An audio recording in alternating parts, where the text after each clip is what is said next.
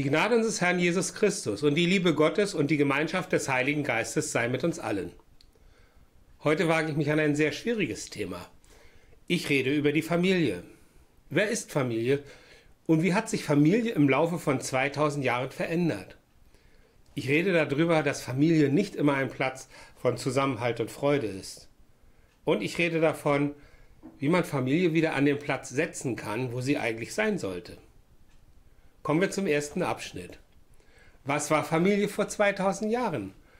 Vor 2000 Jahren war Familie etwas Besonderes. Der Vater war das Oberhaupt der Familie und ja, der Patriarch, sozusagen der Chef der Familie. Alle zollten ihm Respekt und der Wert der Familie entschied über das Schicksal jedes Einzelnen. Man war kein Individuum, sondern Teil einer Familie. Wie ist es heute? Heute ist der Wert der Familie nicht mehr wichtig. Jeder ist seines Glückes Schmied und auch die Frauen sind den Männern gleichberechtigt. Und das ist gut so. Denn ein Patriarch trägt auch die Verantwortung alleine, die Verantwortung für einen kompletten Familienverband. Und das ist nicht immer besonders einfach. Schauen wir mal auf heute. Im nächsten Stichwort rede ich davon, dass Familie nicht immer Platz von Zusammenhalt und Freude ist. Kennt ihr das? Mein Vater oder mein Kind hat etwas gemacht, was mir nicht schmeckt. Dafür schicke ich ihn in die Wüste. Mit dem will ich nichts mehr zu tun haben. Cut, Schnitt. Von heute auf morgen werden Familienbande auf Eis gelegt. Die Zeit des großen Schweigens beginnt. Ich rede hier nicht über Schuld und Unschuld, denn darüber kann man lange streiten. Ich rede hier über Vergebung. Ich rede darüber, was ich tun kann, um diesem Familienverband wieder Kraft und Energie zu geben. Ist nicht der Familienband gerade in der heutigen Zeit wichtiger denn je? Wer hindert mich also daran, auf den anderen zuzugehen und ihn wieder in mein Leben zu lassen? Ich habe heute zwei Lesungen. Die erste kommt gar nicht aus der Bibel, sondern aus dem Buch Sirach. Was steht in Wikipedia über Sirach? Ich gebe es in Auszügen wieder. Jesus Sirach, der über das Sirach-Buch geschrieben hat, gehört zu den sogenannten Spätschriften des Alten Testaments. Das Buch ist nach seinem Autor benannt, der um 180 bis 190 vor Christi in Jerusalem die hebräische Urfassung niederschrieb. Seine Schrift ist daher eine Art Lehrbuch. Sirach versuchte eine Verbindung von Tempelkult Tora und Weisheit. Praktische Ratschläge nehmen sozusagen, ja, einen breiten Raum ein und er schreibt ausführlich über die Themen Ehe, Familie und Freundschaft. Vergesst nicht, dass dieser Text 2000 Jahre alt ist. Aber was können wir davon übernehmen? Ich lese. Ihr Kinder, gehorcht mir, eurem Vater, und lebt so, dass es euch wohlergehe. Denn der Herr will, dass die Kinder den Vater ehren. Und er bekräftigt die Weisung der Mutter an die Söhne. Wer seinen Vater ehrt, macht damit Sünden gut. Und wer seine Mutter ehrt, der sammelt sich einen bleibenden Schatz. Wer seinen Vater ehrt, der wird auch Freude an seinen äh, Kindern haben. Und wenn er betet, so wird er erhört. Wer seinen Vater ehrt, der wird lange leben und wer dem Herrn gehorsam ist, an dem hat seine Mutter Trost. Wer den Herrn fürchtet, der ehrt auch den Vater. Er dient seinen Eltern, so wie man Herrschern dient. Ehre deinen Vater mit Wort und Tat, damit sein Segen über dich komme. Denn der Segen des Vaters baut den Kindern Häuser, aber der Fluch der Mutter reißt die Grundmauer nieder. Suche nicht die Ehre auf Kosten deines Vaters, denn das ehrt dich nicht. Denn den Vater ehren bringt den Kindern Ehre und die Mutter verachten bringt ihnen Schande.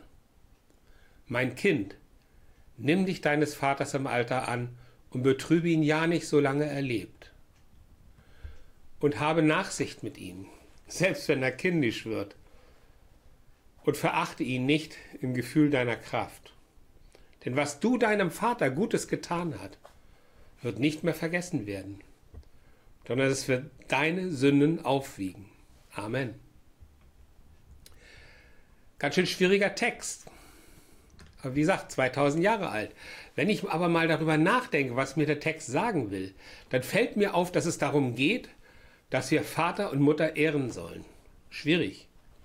Denn dann müsste ich ja aus meiner selbstbestimmten Welt herauskommen und meinem Individualismus denken, die Familie voranstellen. Das kann doch nicht sein. Mein Individualismus ist mir wichtiger und überhaupt. Der andere ist schuld. Jetzt kommen wir mal in dem Fall zur unmöglichsten Lösung. Ich lasse den anderen wieder in mein Leben. Was gewinne ich dadurch? Ich kann es dir nicht sagen. Aber auf jeden Fall hast du dann den Versuch gemacht, und es liegt bei dir, was aus dem Zulassen des anderen wird.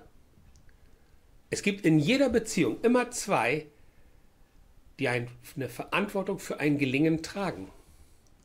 So viel dazu. Nun komme ich wieder zum eigentlichen Text, der Lesung unseres heutigen Predigtextes. Dazu lese ich aus Markus 3 erst die Verse 20 und 21 und dann die Verse 31 bis 35, gelesen aus der Basisbibel. Dann ging Jesus nach Hause.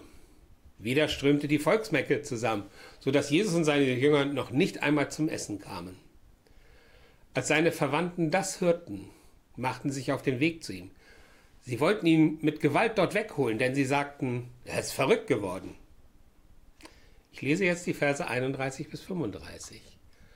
Inzwischen waren die Mutter und die Brüder von Jesus gekommen, sie blieben draußen stehen und schickten jemanden, der ihn rufen sollte.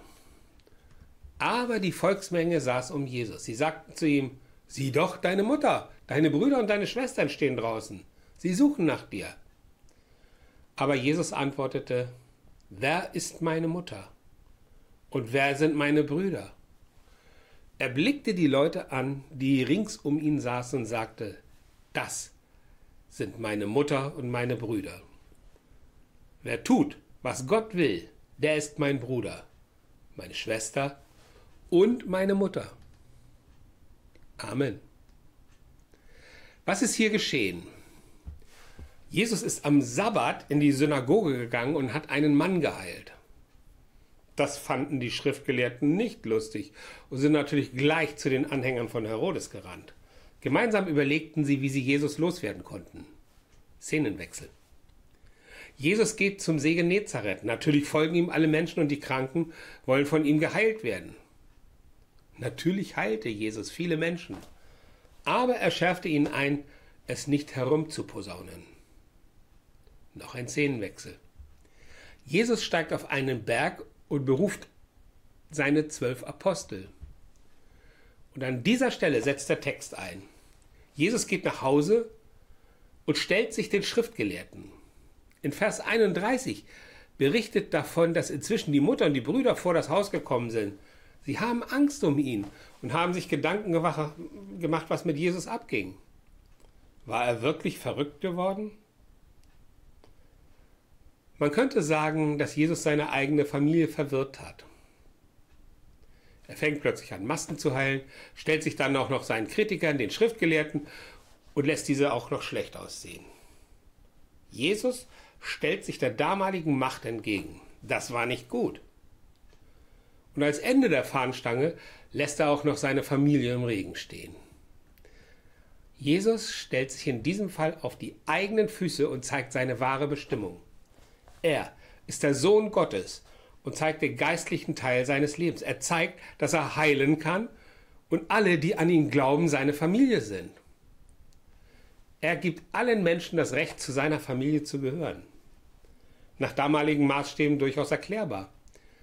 Jesus macht sich verantwortlich für alle Menschen auf dieser Welt. Darum macht er aus Wasser Wein, darum heilt er Kranke und darum ist er auch für uns da. Wie damals der Patriarch verantwortlich war für die ganze Familie. Aber wie ist das heute? Wäre es nicht schön, wenn wir wieder einen Teil dieser Familie zu Familienbande zurückbekommen könnten? Wäre es nicht schön, wenn man sich von Zeit zu Zeit wenigstens mal wieder zum Kaffeetrinken trifft und wieder sorgfältig miteinander umgeht? Nicht mehr aufeinander losgehen, nicht mehr aufeinander böse sein, nicht mehr sich aus dem Weg gehen. Unser Leben ist so kurz Und wir könnten doch alle was in die Waagschale werfen. Wenn ich zum Beispiel da draußen irgendjemand verletzt haben sollte, dann sage ich dir, dass es mir unendlich leid tut. Wenn ich da draußen irgendjemanden ungerecht behandelt haben sollte, dann sage ich, dass es mir leid tut.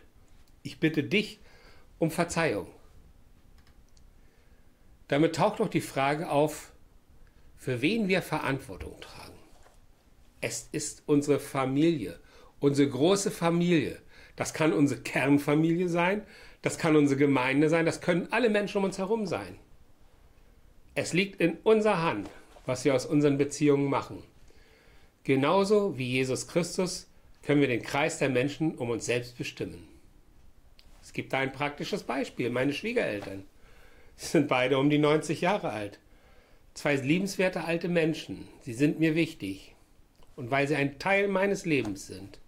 Ich freue mich über jeden Tag, an denen es in ihrem Alter entsprechend noch gut geht. Das ist Familie. Jeder macht etwas, was alle nutzt. Wenn ich darüber nachdenke, dann kann man es zusammenfassen. Wir leben alle in einer großen Gemeinschaft und wir haben es alle in der Hand, dass wir glücklich miteinander werden oder es bleiben lassen. Dieses Glück entsteht, wenn wir uns auf den einen verlassen, der unser Leben eh bestimmt, unseren Herrn, Jesus Christus, der schützend die Hand über uns hält. Er ist der Patriarch über unsere weltweite Familie der Christen. Folgen wir ihm? Denn er hat vor 2000 Jahren den Grundstein für den weltweiten Frieden gelegt. Und ich rede nur von ihm. Denn im Laufe von 2000 Jahren hat der eine oder andere, sie nennen sich auch Christen, wie einer dieser Gotteslehrer gehandelt und sein Ding gemacht. Das war nicht gut. Aber Jesus Christus ist für uns gestorben und hat keine Fehler gemacht. Darum sollten wir auch ihm und allein sich ein, alleine ihm nur folgen. Wenn du das beherzigst, dann wird dieser göttliche Frieden auch in dich kommen. Es ist nur ein kurzer Weg. Vertraue dem Herrn Jesus Christus. Und für alle, die diese, Predigt ermutigt hat, habe ich noch einen wichtigen Satz. Der Himmel ist nicht leer und Gott ist immer nur ein Gebet weit entfernt. Amen.